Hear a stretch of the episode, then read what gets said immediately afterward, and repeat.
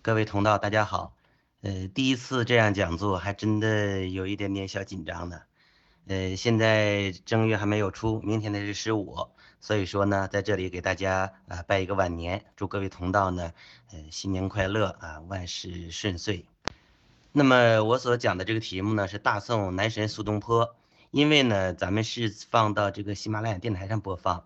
呃，可能有很多呃国学爱好者，呃，并不是搞专业研究的人听，所以说呢，呃，起了这样的一个比较呃通俗一点的题目。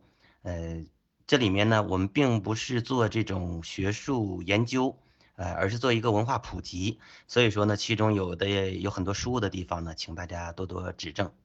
为什么要起这样一个题目呢？因为当今社会呢，呃，男神女神这个词特别流行。啊，现在什么小鲜肉啊，什么男神女神呐，哎，这样的称号呢特别多。那么到底呢，何为真正的男神，何为真正的女神呢？呃，我也一直搞不清楚。呃，为什么想起这样一个题目呢？做苏东坡研究的时候，我就想，对于这样一个著名的文化人，他算一个什么样的地位呢？如果他在当代能不能称得上是男神呢？在两千年，法国的《世界报》组织评选了公元一零零一到公元二零零零年这一千年的千年英雄。那么全世界呢，一共评选出了十二位，其中呢，苏东坡是名列其中的，并且是唯一入选的中国人。当时我看到这样的报道的时候，最初呢也是感觉有些搞笑。呃，因为我们中国人所理解的英雄人物呢，似乎有很多很多。苏东坡呢，怎么样也排不到首位。但是为什么在法国人评选的这个一零零一到二零零零年间的千年英雄，苏东坡恰恰是中国唯一入选的人呢？那么我找了一下他的评选理由，他是把苏东坡置于人类思想发展史的大背景之下呢加以审视的，认为在北宋时期呢，呃，孔孟学说重新抬头，有一些呢类似欧洲的文艺复兴。而这一时期的苏轼呢，他呢将儒释道三家呃思想统一起来，并且呢在三教合流当中呢，在我发了这个朋友圈之后呢，有的朋友呢跟我说，这法国人认为呢，真正苏东坡评选的理由是，说真正的英雄是什么呢？能够看清生活的本质，并且仍然热爱生活，这为真正的英雄。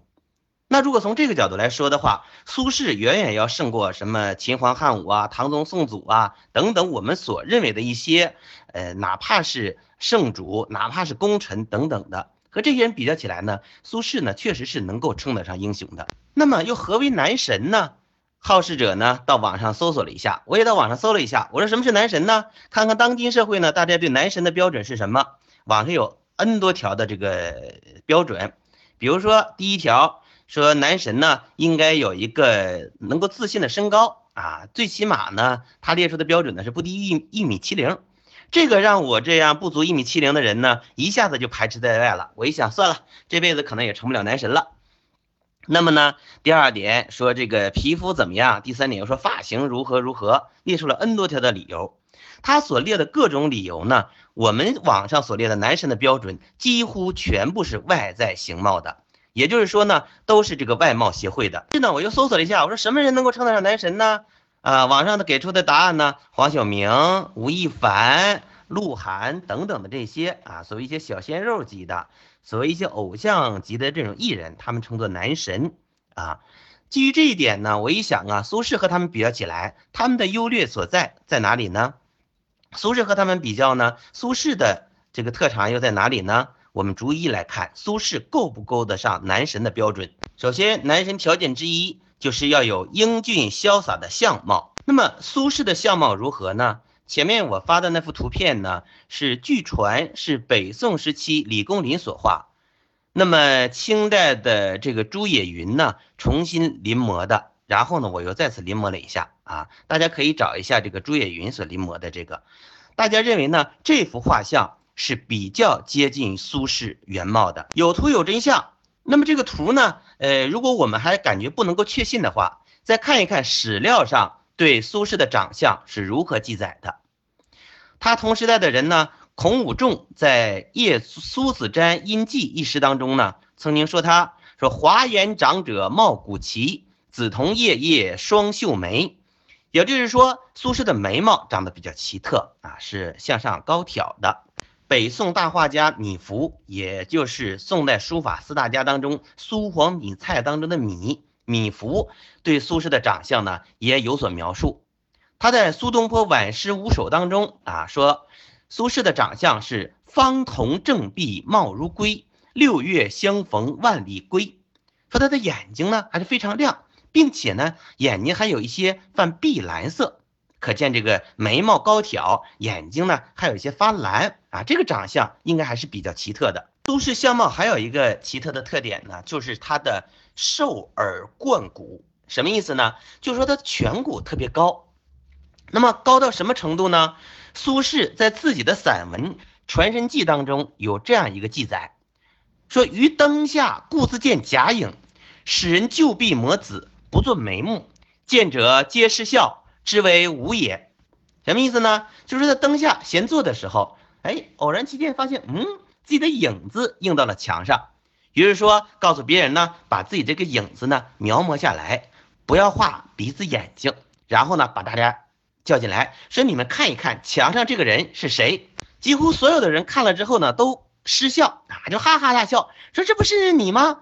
苏轼说，你们怎么能知道是我呢？我没，我又没有画这个眉毛和眼睛。大家说，你看那个颧骨高的颧骨如此程度的，不是你是谁呢？从网上所查呢，男神条件第一条就是说应该有一个啊差不多的身高。那么苏轼这一点呢是充分满足的。苏轼的身高呢是非常高的。为什么用“非常”这个字呢？苏轼对自己的身高有一个描述，他在宝山僧舍墙上呢题了一首诗《宝山昼睡》。这首诗当中呢，自己说。七尺弯曲走世尘，实为骈赋楚天真。此中空洞昏无物，何止容君数百人？就说自己的身高非常高，哎，腰围也比较大，高到有七尺高。他同时代的人呢，孔武仲啊，也说呢，东坡居士壮长，就长得又高又壮，熙然八尺，知其为一人。在这两则材料当中呢，苏轼说自己的身高呢是七尺，同时代的人呢，孔武仲说他身长呢有八尺。有的朋友可能说，这个七尺和八尺是不是一定文学性的描述呢？它是不是准确的身高呢？那么苏轼的身高如果在七尺和八尺之间，他到底有多高呢？大家知道，宋代的这个度量衡和我们当代不一样的。那么宋代的尺呢？宋元时期的一尺，相当于我们现在的三十一点六八厘米。如果这样算来呢，苏轼按七尺算，身高至少是两米一以上；如果是按八尺算，身高至少应该在两米四十多以上。所以说，我说苏轼的身高是非常高的。这个“非常”二字啊，并非虚言。综合这些呢，能够看出来苏轼相貌上的这种特点。身高啊，然后呢，腰围比较大，颧骨高，双秀眉，眸子呢比较亮，又有一些呢发碧色，可以说呢，长相呢是比较奇特的。正史当中的材料，他的长相呢能够查到这些，在一些野史以及呢后世的戏曲当中呢，把苏轼形容成他的脸特别长。也可以理解，一个身高两米一十多到两米四十多的人，他的脸不可能很短的。那么传说当中呢，呃，还有一位苏小妹，呃，苏小妹呢是呃历史当中是不存在这么一个人，是后世的文学作品当中虚构出来的。不过虚构当中呢，呃，有苏小妹和苏轼的一些趣事，倒是能够印证出苏轼的一些相貌的特点。据文学作品描述呢，苏小妹的额头啊特别大，于是呢，苏轼就和苏小妹呢开玩笑，说你的额头呢大到何种程度？未出堂前三五步，额头先到画堂前，几回拭泪深难道，流得汪汪两道泉。就说你的额头啊长得那么大，人呢你还是在庭院当中呢，额头呢已经到了庭院前面了，因为你的额头大。所以说你的眼窝就深，流了泪之后啊，想擦都擦不到，最后呢，泪水呢在眼窝这个地方啊，形成了汪汪两道泉。刘小妹说：“那你长得好，你的形象好，你的脸那个长，长到何种程度呢？说你天平地阔路三千，遥望双眉云汉间，去年一滴相思泪，至今流不到腮边。那脸长的呀，在地面上看你的眉毛，就像在云汉之间一样。那么去年淌了一滴眼泪，流到今年还没有淌到腮边呢。你看你的脸有多长？苏小妹呢是不存在的，所以说呢，这个呢也是后人呢虚构出来的这种故事。呃，因为苏轼呢，他原来有一个哥哥，大哥景仙啊夭折了，然后呢有两个姐姐，但是大姐、二姐呢均夭折未长成人。只有三姐呢，八娘啊，长大成人，并且呢，自幼聪明，能诗能文，这个就是传说中的苏小妹。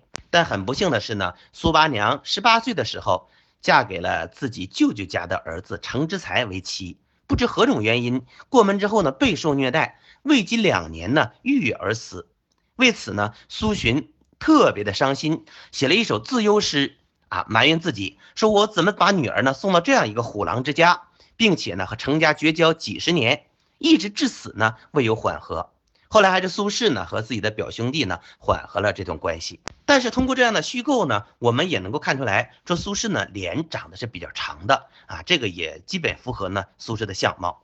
这样看来呢，苏轼的相貌和前面提到的一干小鲜肉比起来，什么鹿晗、吴亦凡、黄晓明等等啊，这些呢貌若潘安、美若宋玉的一些所谓伪娘级的啊，这些人比起来呢，似乎不是那么英俊潇洒，也不是一个奶油小生。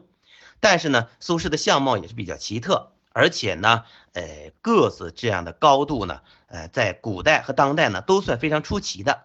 另外呢，苏轼呢出生在四川啊，他这身高呢，在当时呢是非常高的。苏家父子三人呢身高都非常高，所以说呢，如果说相貌得分五星是满分的话，我们给苏轼的相貌得分呢是四星。男神条件之二，必须有感人至深的爱情。提及男神女神，不可能没有爱情的。现在网络上热炒呢，某某男神跟某某女神恋爱了，某某男神跟某某女神呢啊离婚了。那么大家呢，在恋爱的初期啊，结婚的初期呢，都盼着，哎，他们什么时候离婚呢？啊，所以说，对于男神来讲，女神来讲，爱情是必不可少的。如果没有一段感人至深的爱情，是吸引不了一干粉丝的。那么，我们来看一看苏轼的爱情是怎样的。苏轼呢，出生的日期呢是宋仁宗景佑三年阴历十二月十九日。如果按照公元纪年呢，就是公元一零三七年一月八日。按北宋时期算年龄的算法呢，就是小孩一出生啊就是一岁，过了年之后呢又算是一岁。所以说呢，在这个过了年三十到正月初一的时候，苏轼呢还没有满月呢，但是呢他已经两岁了。因此，我们史书上提到苏轼的年龄呢，比他的实际年龄要小两岁。比如说，那么他在二十二岁考中进士，但实际上呢，只有二十周岁多一点。史书上说苏轼呢，啊，活了六十六岁，实际呢只有六十四周岁。苏轼呢，出生在公元一零三七年，那么到了宋仁宗至和元年，也就是公元一零五四年，按当时的算法呢，苏轼是十九岁。实际呢，他只有十七周岁。苏轼呢，在一零五四年的时候娶妻王弗为妻。苏轼婚后呢，和王弗的感情非常好。那么在娶妻之前呢，也是父母之命，媒妁之言啊，和这个古代的包办婚姻呢，啊，都是共同的，都是这个先结婚后恋爱的。洞房花烛夜啊，掀掀开红盖头的时候，新郎新娘才第一次见面。但是呢，婚后王弗和苏轼的感情非常好，因为苏洵呢。呃，屡试不第，在苏轼和苏辙出生之后呢，他也呢经常四处游历，四处游学，教育苏轼和苏辙的责任呢都在自己的妻子程氏身上。有的时候呢，苏洵不在家，那么必然呢有一些朋友呢也来找苏轼出去玩耍啊，走啊，这个子瞻出去 K 歌去啊，啊，这个撸点串儿啊，整两瓶啤酒，然后卡拉 OK 吼两嗓子去。苏轼呢有的时候也和这些酒肉朋友呢出去玩耍。这时候呢，王弗呢就规劝苏轼说：“你的父亲不在家，那么你交友呢一定要慎重。像这样的酒肉朋友啊啊，今天这个撸个串啦啊，明天这个这这这个 K 个歌啦，后天又怎么怎么样的一些这样的朋友呢，尽量还是少交。所以说呢，交友你也要慎重。”苏轼有的时候读书的时候呢，哎，对某个东西呢，哎，记不清了，哎，说这本书当中的这个典故啊是怎么样的呢？啊，百思不得其解，查百度，百度查不到，问谷歌，谷歌也问不到，这怎么办呢？哎，这时候王福跟他说，哎，你看一看，是不是在哪本书当中可能有这样的典故？苏轼一查，嗯，果然在。说万没有想到，说贤妻你还读书，你还有如此的学识啊！王福说：“不知道吧？我也堂堂大学本科毕业啊，文学学士学位。”这呢让苏轼非常吃惊。因此呢，王福跟苏轼的感情呢是愈来愈好，典型的先结婚后恋爱。那么苏轼和苏辙呢，后来同科进士及第，但是母亲程氏呢在四川老家呢去世，他们回家守孝。在宋英宗治平二年，也就是公元一零六五年，苏轼、苏辙守孝期满还朝。又经过学士院的考试啊，苏轼呢被授官直史馆。这个时候呢，好日子似乎刚要到来的时候，妻子王弗呢却在京城病逝了。于是苏洵就跟苏轼说：“说你这个妻子啊，跟你吃了好多的苦，所以说呢，你一定要把她的灵柩呢运回到老家，安葬在你母亲的墓旁。”但是呢，还未及把王弗的灵柩运回四川的时候，苏洵在京城又病故了。于是呢，苏轼与苏辙呢，将苏洵和王弗的灵柩呢，一起运回到四川啊，安葬在老家啊，安葬在这个苏苏轼母亲程氏的墓旁。王弗的去世呢，对苏轼打击非常大。夫妻两个情投意合，真挚相爱，那么美好的生活即将要开始的时候，爱妻呢却撒手人寰，让苏轼的感情呢难以承受。一直到苏轼在密州任上的时候，此时。夫妻两个人已经阴阳殊途十年之久，在某一天晚上，苏轼呢忽然梦见了妻子王弗还家。那么梦醒之后呢，才发现原来已经人鬼殊途十年之久。于是呢，苏轼悲痛欲绝，写下了那首著名的《江城子·乙卯正月二十日夜记梦》。我手头呢这里有一份资料，就是上世纪八十年代在徐州师大呢开了一次苏轼学术研讨会啊。然后呢，呃，又做了一个苏轼诗词名篇朗诵会。这里呢，有著名的朗诵家曹灿朗诵的呃这首词《江城子》，呃，十年生死两茫茫。同时呢，还有呢，把这首词呢谱成曲啊唱的这样的一段表演，给大家听一下。十年生死两茫茫。不思量，自难忘。千里孤坟，无处话凄凉。相逢应不是尘满面，鬓霜。夜来幽梦忽还乡，小轩窗，正梳妆，相顾无言，唯有泪千行。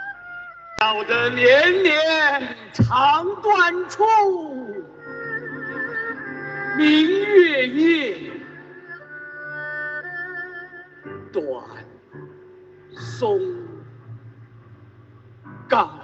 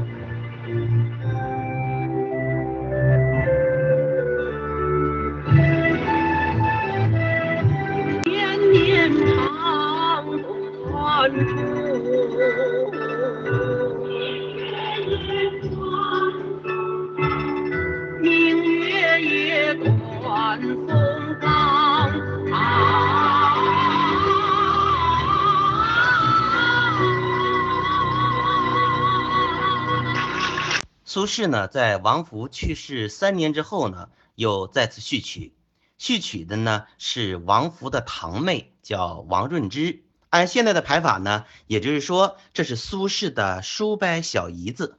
王润之呢，和苏轼的年龄呢相差十一岁。从熙宁元年，也就是公元一零六八年，到元佑八年，也就是公元一零九三年，总共二十五年的时间。苏轼呢和王润之呢共同生活在一起。苏轼这一段时期呢是三十三到五十八岁啊，正是整个呢经历啊自己呢波澜壮阔的一生当中最集中的一段时期。而王润之的年龄呢是二十一到四十六岁，也就是说呢一个人呢最好的最成年的这一段时期啊，王润之呢一直陪伴在苏轼的身边。王润之呢陪伴着苏轼呢从老家。眉山来到京城开封，然后呢，又陪伴着苏轼辗转于杭州、密州、徐州、湖州、黄州、汝州、常州、登州、开封、杭州、开封、颍州、扬州、开封，能够看出来呢，苏轼所在整个呢他的一生经历的主要的地区，王润之呢都陪伴在苏轼的身边。在公元一零九三年呢，王润之呢去世，这呢对苏轼呢又是一个比较大的打击。不知道苏轼还有一个妾啊，侍妾王昭云，字是紫霞。那么苏轼晚年的一段时期呢，呃，昭云呢主要陪伴在他的身边。说呢，苏轼有两妻一妾，巧合的是都姓王。苏轼和王昭云的年纪呢相差虽然很大。但是呢，朝云呢一直对苏轼的情怀呢是比较理解的。据毛晋所集的《东坡笔记》记载，说东坡一日退朝，时罢闷腹徐行。就是说苏轼有一天下班了，吃完晚饭，吃完晚饭之后呢，要散散步，饭后走一走，活到九十九，闷腹徐行，拍着肚子慢慢散步。故谓侍儿曰：“对周边的这些丫鬟奴婢们说，汝辈窃道室中何物？”说你们知道我的肚子里都是什么东西吗？一闭俱曰：“都是文章。”有一个丫鬟就说：“啊，学士肚子里啊，满肚子是文章。”东坡不以为然，东坡认为说的不对。又一人曰：“满腹都是机械。”说学士肚子里呀，都是算计的这些朝政啊、这个党政啊等等这些事情。颇亦未以为当。东坡感觉说的仍然不对。至昭云曰：“学士一肚皮不合入时宜。”赵云说：“你呀，肚子里呀一肚皮不合时宜，你就是不合群儿。”颇捧腹大笑，赞道：“知我者唯有赵云也。”苏东坡呢，捧着肚子哈哈大笑，说：“能够真正理解我的，只有赵云啊。”苏轼呢，有一首词《蝶恋花》：“花褪残红青杏小，燕子飞时绿水人家绕。枝上柳绵吹又少，天涯何处无芳草。”墙里秋千墙外道，墙外行人墙里佳人笑。笑见不闻声渐巧，多情却被无情恼。据说苏轼被贬到惠州的时候呢，王昭云经常唱这首《蝶恋花》词，为苏轼呢排忧解闷。每当赵云唱到“枝上柳绵吹又少”的时候，就难掩惆怅之情啊，甚至呢唱不下去，啊，就是哭痛哭流涕。苏轼问什么原因，赵云答道：“妾所不能敬者，说我不能够唱完这首词的原因是“天涯何处无芳草也”，就是说我对“天涯无处何芳草”这一句呢，特感触特别的深。苏轼呢听了美美大笑，说我正悲秋，而你又开始伤春了。但是呢，王昭云去世之后呢，苏轼终生不复听此词，从此呢再也不听别人唱自己这首词，对朝云呢予以怀念。朝云去世之后呢，葬在惠州西湖的孤山旁边。苏轼呢亲笔为他撰写了墓志铭，写下了《悼朝云》诗啊，寄托呢对朝云的这种深情和无限的哀思。可以说呢，苏轼有两妻一妾。那么王润之呢，是在王弗去世之后又去娶的纳妾啊，朝云啊。苏轼呢对爱情呢仍然是非常专一的，但是呢可能不符合。某些粉丝呢说啊，这男神一生只应该有一次轰轰烈烈的爱情这样的标准，因此苏轼的爱情得分呢，我们给四颗半星。说完外貌协会，我们总的也要说一点啊思想内涵。作为一个男神来讲，光有外形是远远不够的，所以说男神条件之三呢，必须有深邃睿智的思想。苏轼一生大起大落、几起几落的生活遭遇。造成了他矛盾复杂而又经常变动的思想面貌与艺术面貌。我们对苏轼的一生呢，根据他的发展经历，我们可以把它呢分成七个阶段。第一个阶段呢，就是嘉佑四年，也就是公元一零五九年到治平二年正月，也就是公元一零六五年，呃，是初入仕途阶段。接下来，苏轼的一生划分为六个阶段，这六个阶段呢，恰恰可以划分成呢。在朝外任贬居，在朝外任贬居，也就是说，苏轼经历了两个轮回，在朝外任贬居。有些人呢说自己的一生啊，如何不如何不顺啊，如何仕途棱层，如何呢仕途多艰，如何沉居下僚，如何备受打击。那么可能经历了在朝，也可能经历了贬居，但是呢，苏轼经历了外朝外任贬居，并且是两个轮回。这在古代文人身上呢是很少见的。各个时期呢，他的思想和他的艺术成就呢都各有不同，并且呢逐渐发展、变化、完善。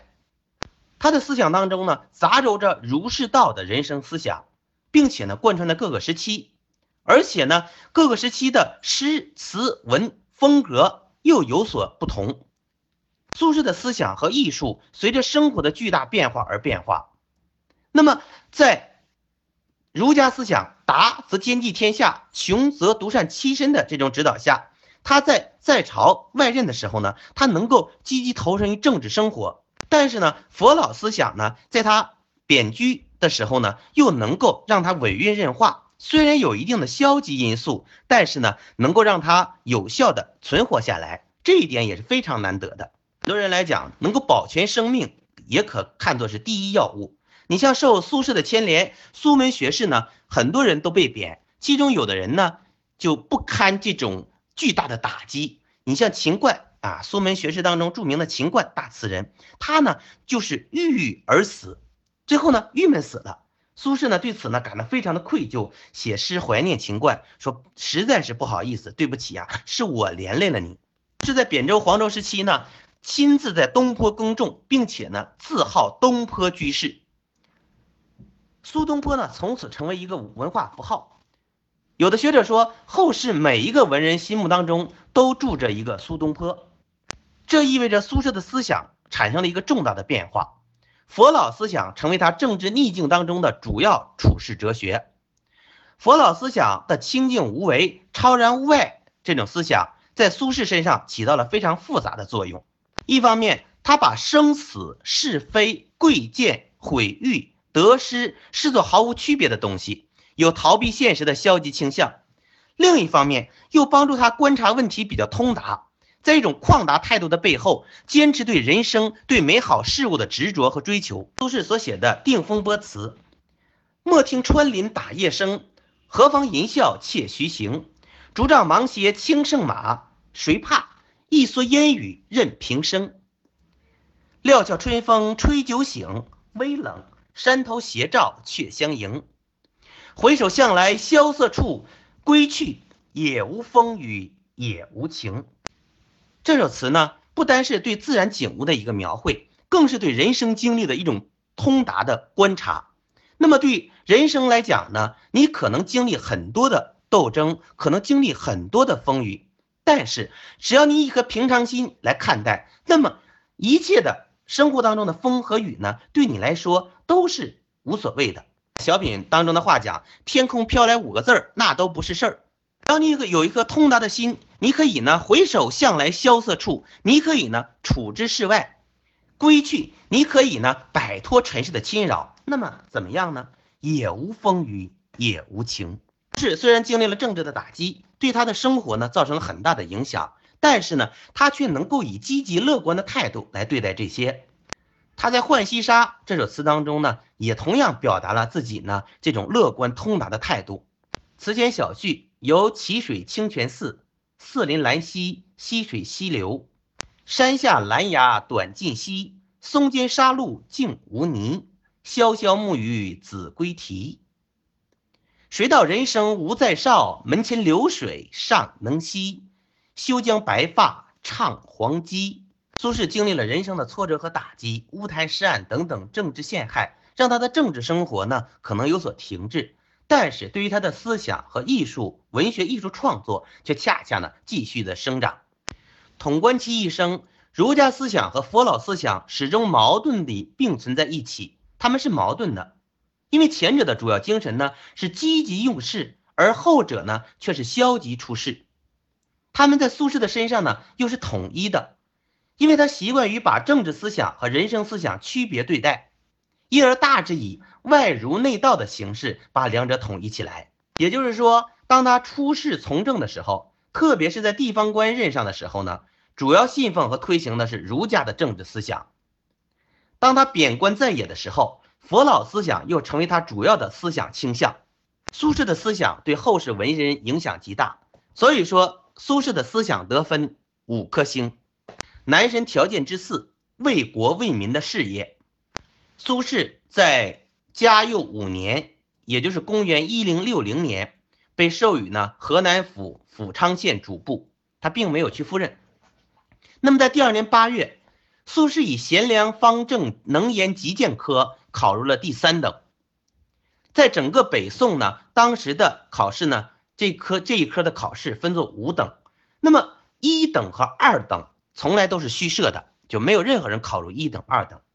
整个北宋只有四个人考入了第三等，苏轼呢就是这四个人之一。在他之前呢，只有吴玉一个人考入了啊第三等。后面还有两个人，范百禄和孔文仲呢，也考入了第三等。苏轼被授予呢大理平事、签书凤翔府签判，也就是说到陕西啊当这个知府的助理的职务。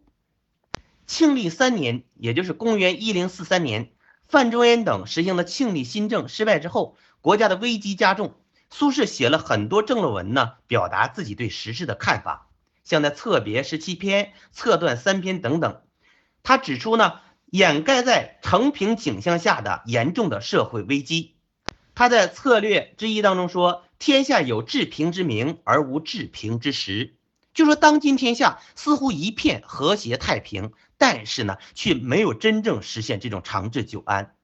在策断当中，苏轼指出：“当今之患，外之可畏者，西戎北胡；而内可畏者，天子之民也。”西戎北胡不足以为中国之大忧，而其动有以招内之祸。内之民实之存亡之权，而不能独起，其发也必将待外之变。说什么意思呢？说我们北宋啊如此的强大，我们外敌可以忧患的呢是西戎北胡，但是外敌不能使我们亡国。真正能够亡国的是谁呢？是天子之民，是陛下您所统辖的这些子民。这些子民恰恰呢，掌握着国家存亡的重要的关节所在。不过内部的子民，他的这种起义也好，暴动也好呢，它不能独起，就是它不会单独发生，其发也必将带外之变。就说边境上一旦有战事发生，那么呢，可能内部的暴民啊，这些反对的这些人，他可能就会起义。之后呢，就正所谓内忧外患结合在一起，这才能是真正动摇我们大宋统治的关键所在。苏轼这个论断，一千多年来对当今社会的治理呢，仍然具有重要的启示意义。在宋神宗赵顼登基之后呢，实行了著名的王安石变法。这一时期呢，苏轼的政治态度呢，发生了一个明显的变化。他多次上书反对新法，先后呢为神宗皇帝写的《上神宗皇帝书》《再上神宗皇帝书》，把新法呢比作毒药。说今日之政，小用则小败，大用则大败。若厉行不已，则乱亡随之。这一定程度上呢，反映出苏轼政治态度的保守。他说，现在王安石实行的变法呢，就是毒药。说你皇帝如果推行新法的话，小用则小败；那么你大用，你如果推行的更广，则大败。如果你坚持推行的话，则乱，国家就会乱，然后随之而来的就是亡。国家就会亡，但是呢，苏轼并不是呢全盘反对新法，比如说他对王安石变法当中限制贵族特权和加强军事的这种措施呢，还是表表示赞同的。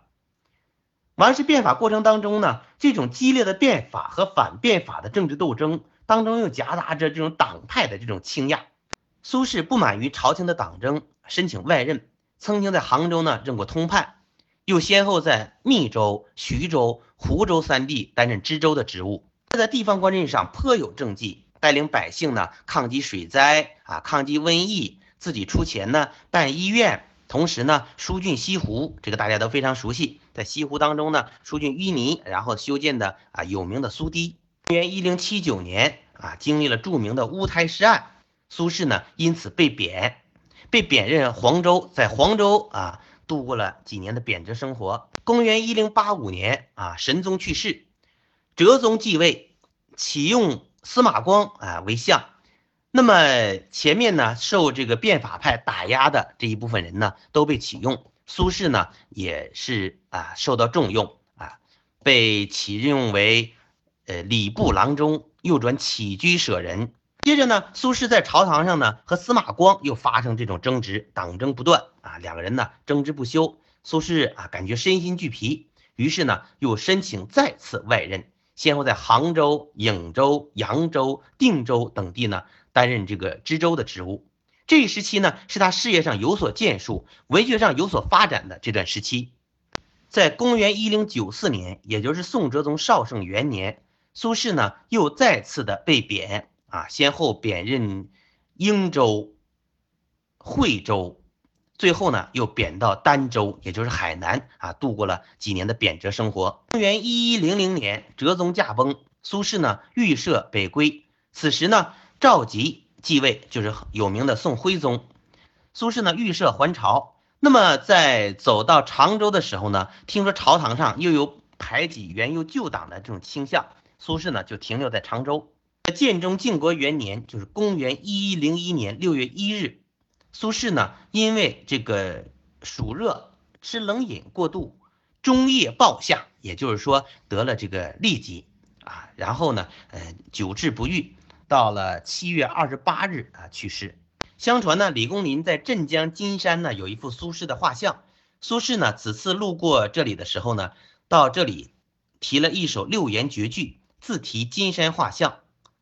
心似已灰之木，身如不济之舟。问汝平生功业，黄州、惠州、儋州。那么心似已灰之木呢？出自《庄子·齐物论》，说形故可以使如槁木，而心故可以使如死灰乎？就说你形貌呢，可以像槁木枯萎的木头一样，但是你心能够像死灰一样，一点都不起波澜吗？苏轼说：“我的心已成已灰之木。”那么我身体呢，不系之舟，像一个没有系上缆绳的小船，漂泊不定。问汝平生功业，黄州、惠州、儋州。是苏轼被贬，在政治上呢，处于最低谷的几个地方。可以看出呢，苏轼这首绝笔诗呢，对自己的政治生活呢，仍然抱有一定不满的。他认为，在政治上没有完全实现自己的政治抱负。我们通其一生，能够看到苏轼在庙堂上身居要职的时候。政治建树呢不高，因为他主要的精力呢都投入到无休止的党争当中。恰恰在地方官任上，他呢却颇有政绩。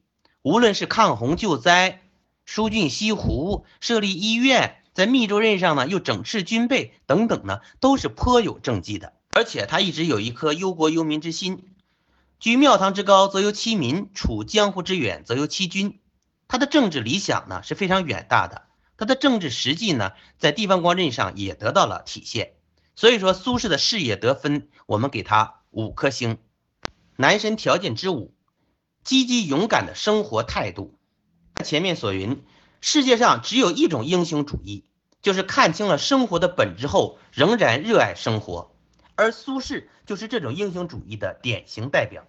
苏轼在身处逆境时，他能够呢积极面对一切的困难，自己呢以积极乐观的态度呢来进行生活，保全自己的生命。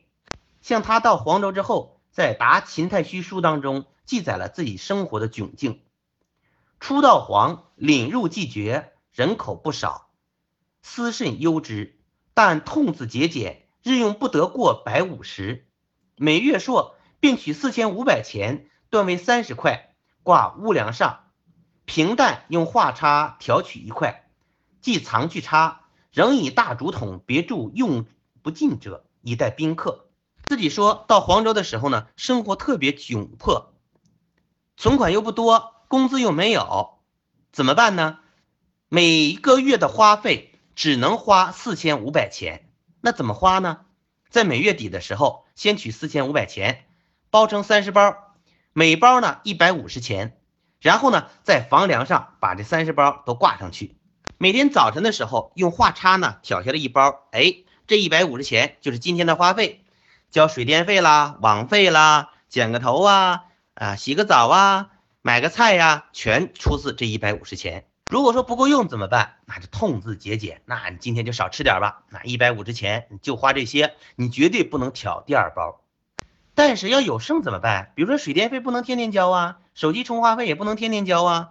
那么可能中国移动有优惠了，你存一百赠你五十，哎，你这不省钱了吗？你省下这钱怎么办呢？那就拿个大竹筒，也就是一个储钱罐啊，把这个钱呢放进去。储这个钱干什么呢？以待宾客，就说一旦来个客人。总得请他吃一碗羊肉泡馍啊，吃个什么葫芦头啊啊，总得是招待一下吧。苏轼到黄州的时候呢，生活很窘迫，那么呢，没有什么吃的。大家都知道苏轼是一个美食家啊，现在流传很多啊以苏轼命名的菜啊，东坡鱼、东坡肉等等的。是到黄州的时候呢，发现哎，黄州有一个特点，当地老百姓呢不吃猪肉，因为北宋吃肉呢主要是吃羊肉，那么猪肉呢大家都不吃。感觉呢，它比较低贱，另外也不知道怎么吃。苏轼没有钱嘛，羊肉吃不起，说那好，猪肉你们都不吃，我来吃。经常呢把猪肉呢大块买回来啊，用草绳一拎，拎回之后呢，因为在东坡上要种地嘛，在北宋当时呢，普通的百姓呢日在食，每天只能吃两顿饭。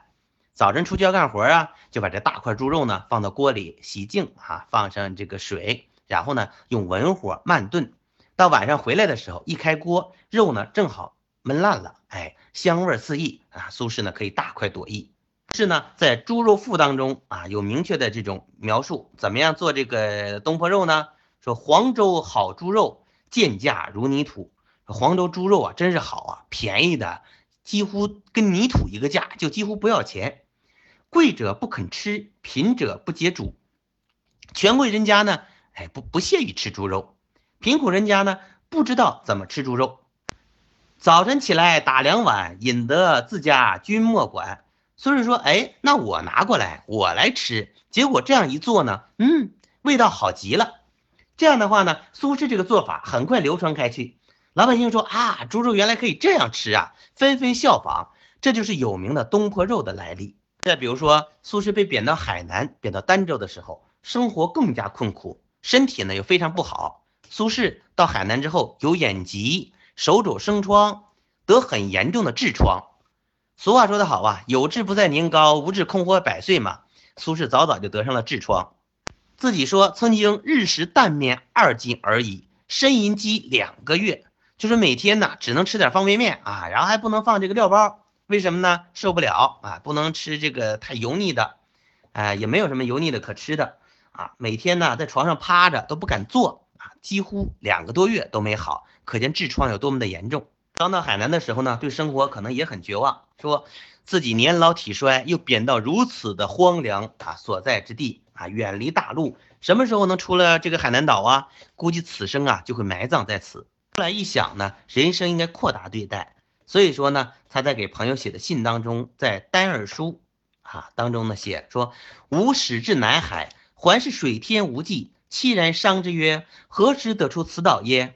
刚到海南岛的时候啊，一看周围茫茫大水，自己感慨呀，说这一辈子恐怕都离不开这个岛了。这一想，说无所谓，说九州岛在大瀛海中，中国在四海中。说你们在大陆啊，大陆周边也是海水，那么只不过你那个陆地呢，比我这个面积大点而已，我这个陆地面积小一点而已。所以说有生孰不在岛者？说谁不是在岛上呢？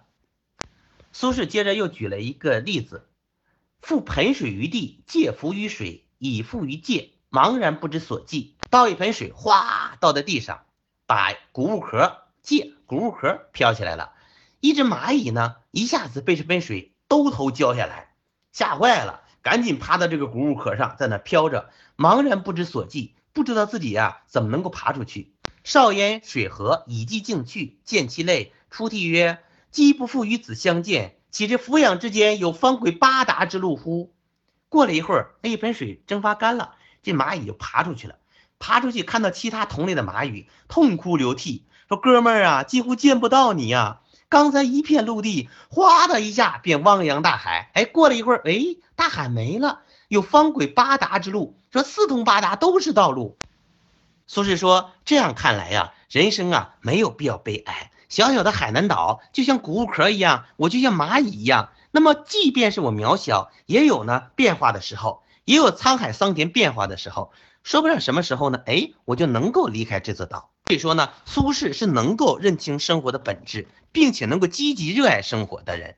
因此呢，他呢在朝廷上这种党争，在自己贬所当中这种困苦的生活，都没有能够让他丧失对生活的信心。所以说，苏轼的生活态度得分五星加半星，给他五颗半星。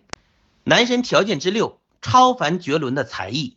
苏轼是一个具有多方面才能的艺术家，书法。名列宋代书法四大家之首，苏黄米蔡，苏轼是位列首位的。绘画与文同齐名，为湖州画派的代表画家。学术著作有《苏轼易传》《书传》《论语说》等。苏轼的文学成就在宋代以及后世呢，都产生了巨大的影响。其诗词文皆成为历代学习的典范。他以散文名列唐宋八大家之中。与欧阳修并称欧苏，诗歌方面与黄庭坚一起并称苏黄，词作方面与辛弃疾一起并称苏辛。苏轼多才多艺，如果放到当代，他如果做学术，在大学当一个教授博导是不成问题的。那么如果他当一个艺术家啊，进一个中国书法家协会，进一个中国画家协会啊，当一个学术委员，甚至呢可以混一个副主席一类的职务，这是毫无问题的。书法天下第三行书《黄州寒食帖》，现在藏在台北故宫博物院。那么呢，楷模后世，开辟了宋代书法上亿的这种先河。苏轼的词，开辟了豪放风格词的先河，对后世的词风影响极大。苏轼的诗歌现存两千七百多首。苏轼的诗歌呢，不论在内容上还是在体制形式上呢，都在宋诗。当中呢，具有独特的地位，而且呢，对后世的诗歌创作影响呢极大。苏轼的文艺才能多方面的，所以说呢，综合而看，他的才艺得分应该是五颗星加一颗星，六颗星。综上所述，苏轼的男神综合指数五颗星。有宋一代，甚至中国文化史上这样一位杰出的人物成就，我们称他为大宋男神是绝不为过的。